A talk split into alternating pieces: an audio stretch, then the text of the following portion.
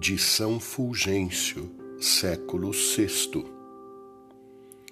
Cristo, permanecendo na forma de Deus, o unigênito de Deus, a quem juntamente com o Pai oferecemos sacrifícios, tomou a forma de servo, tornando-se sacerdote.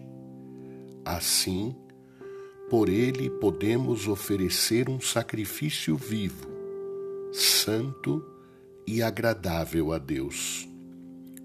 Nunca nos seria possível oferecer tal sacrifício se Cristo não se houvesse tornado Ele mesmo sacrifício para nós.